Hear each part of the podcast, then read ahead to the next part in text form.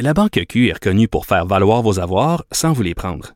Mais quand vous pensez à votre premier compte bancaire, tu sais, dans le temps à l'école, vous faisiez vos dépôts avec vos scènes dans la petite enveloppe. Hmm, C'était bien beau. Mais avec le temps, à ce compte-là vous a coûté des milliers de dollars en frais, puis vous ne faites pas une scène d'intérêt. Avec la Banque Q, vous obtenez des intérêts élevés et aucun frais sur vos services bancaires courants. Autrement dit, ça fait pas mal plus de scènes dans votre enveloppe, ça. Banque Q. Faites valoir vos avoirs. Visitez banqueq.ca pour en savoir plus.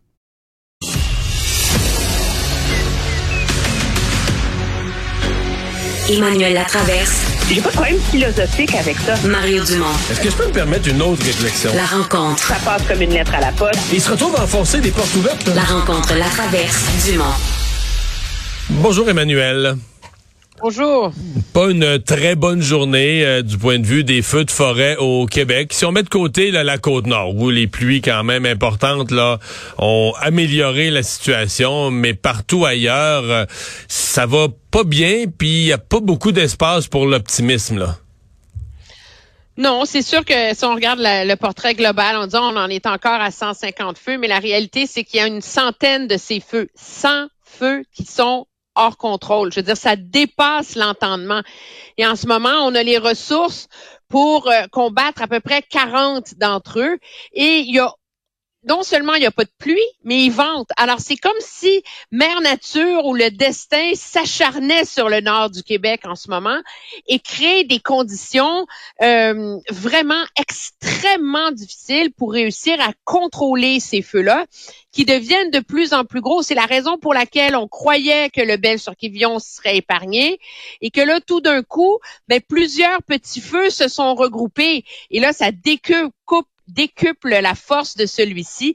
Et c'est ce qui fait qu'on a de grandes inquiétudes à nouveau, euh, en particulier là, pour cette ville-là, parce qu'il y a une Ouais. usine euh, Nordic Craft, qui est une usine de, de carton craft, là, mais le problème, c'est que pour faire ces cartons-là, ça prend énormément de liquide, de produits chimiques, il y a du mazout, il y a de, du gaz liquéfié. Mais Et donc, euh, c'est vraiment, euh, c'est David contre Goliath, là, on s'entend, Ouais. là, à essayer d'arroser le secteur sans arrêt pour essayer de protéger euh, l'usine et donc protéger la ville parce qu'on on veut même pas imaginer ce qui arriverait si euh, l'usine, euh, si l'entreprise passait au feu. C'est juste scénario, on, euh. ouais, on, on a des ressources qui combattent les incendies, mais parce que tu sais, le feu tourne autour à Nord-Métal, le feu tourne autour à Saint-Lambert à côté de Nord-Métal, le feu tourne autour à Sainte-Terre maintenant, le feu tourne autour à Débel-sur-Quévillon, euh, à Chibougamau, à, il y a pas quelques jours c'était à Chapet. C'est qu'on finit par Clova, euh, où là on l'a échappé belle, mais il y a toujours du feu autour. Et qu'on finit par se dire, euh, tu sais, on est quand même, on est quand même en zone arrêt. Pour l'instant, il n'y a aucun lieu habité qui y a passé. Mais, tu sais, tourne autour, tourne autour, tourne autour, euh, ça vient, tu dis, un, jour, un mauvais vent du mauvais bord va arriver bien franc vers la ville, puis malheureusement... Ben, et est-ce qu'il est là, le vent? C'est c'est la grande inquiétude parce qu'en ce moment, dans ces secteurs-là, c'est vraiment un vent qui vient carrément du nord.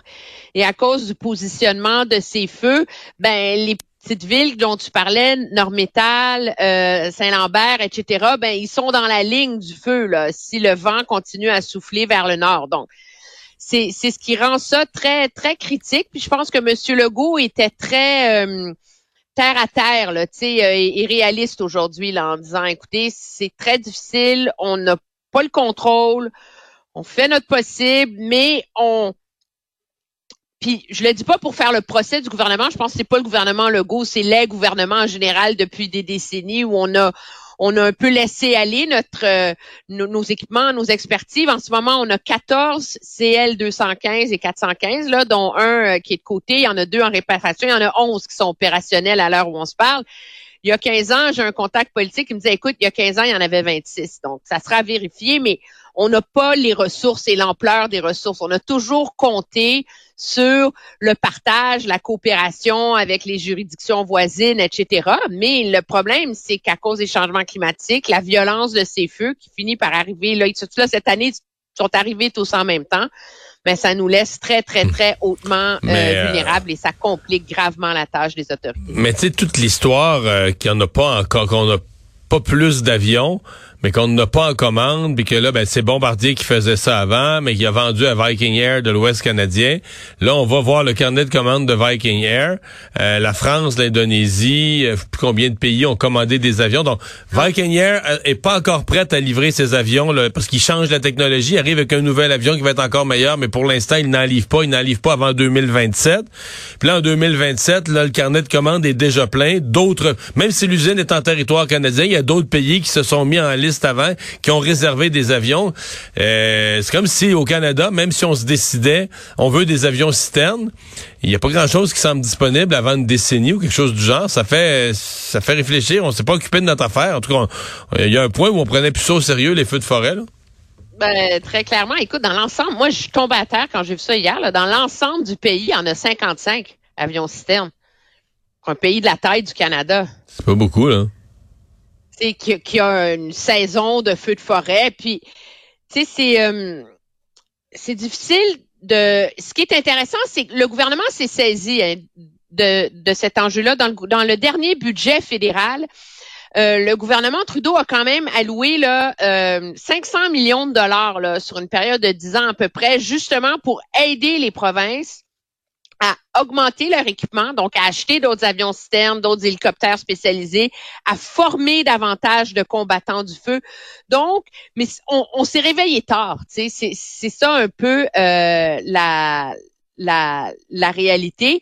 Et je pense que ça va mettre beaucoup à terme là, de pression sur le gouvernement Legault pour bonifier sa réflexion sur la question de l'adaptation au changement climatique.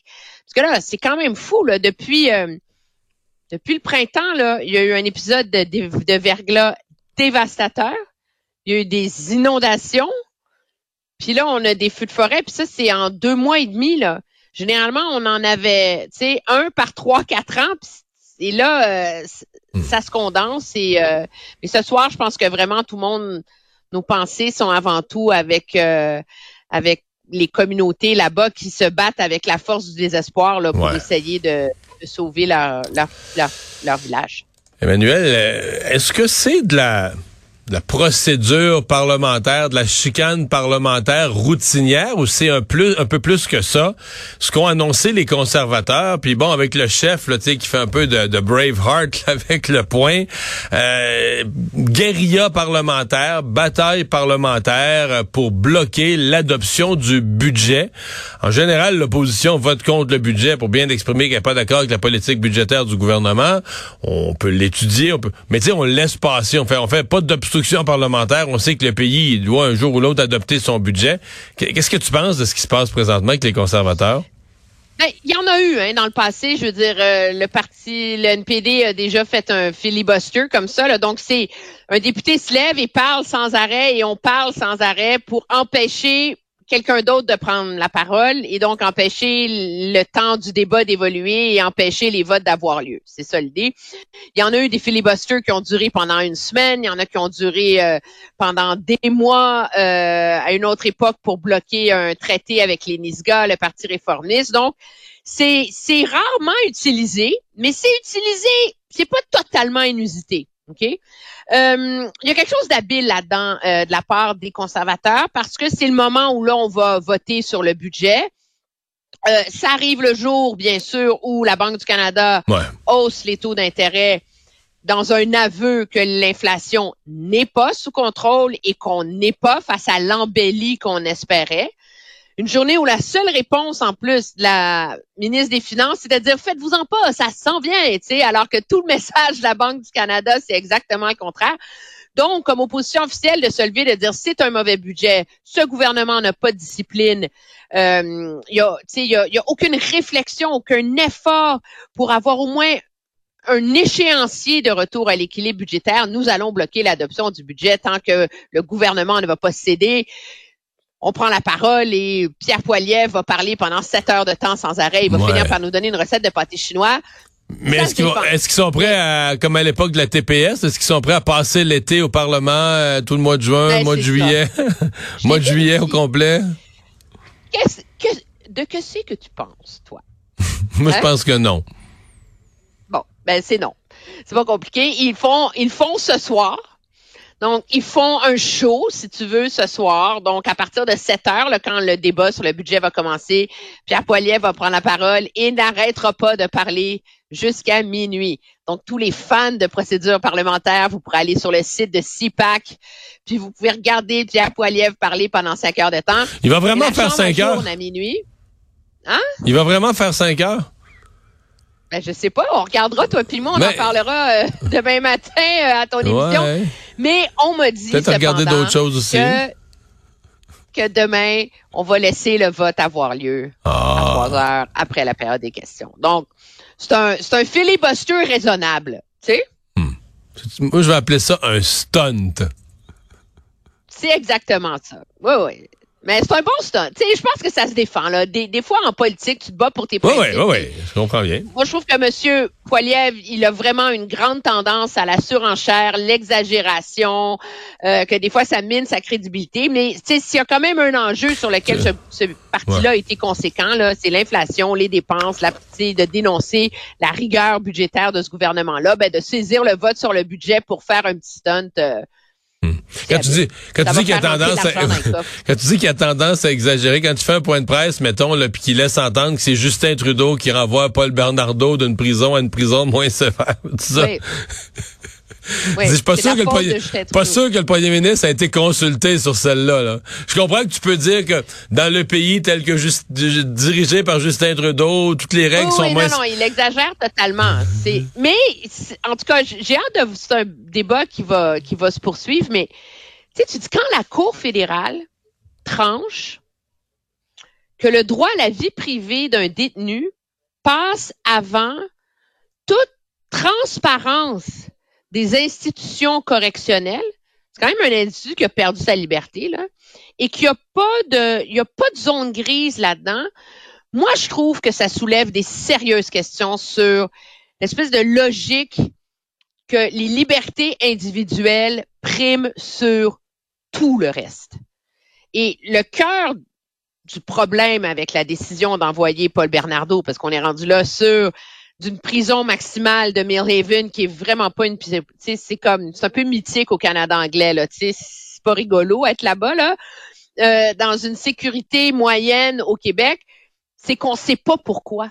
Ouais. On est, il y a aucun argumentaire Non, mais le- de ça. ouais. Ça, moi, je trouve que Mais moi, j'en suis totalement. Mon point, c'est que quand j'ai entendu euh, Pierre Poilievre en parler, c'était comme si euh, c'est Justin Trudeau qui, de façon proactive, là, était allé voir les dirigeants de la prison puis qui avait dit, ah, moi, là, le pire, ça, ben le, oui. le pire Ben criminel oui, au Canada, ça. on pourrait pas l'envoyer. Alors que je pense que Justin Trudeau a appris ça dans le journal comme euh, nous tous, là, tu sais. Malheureusement, oui. Ouais. Euh, Emmanuel, merci, à demain. Au revoir.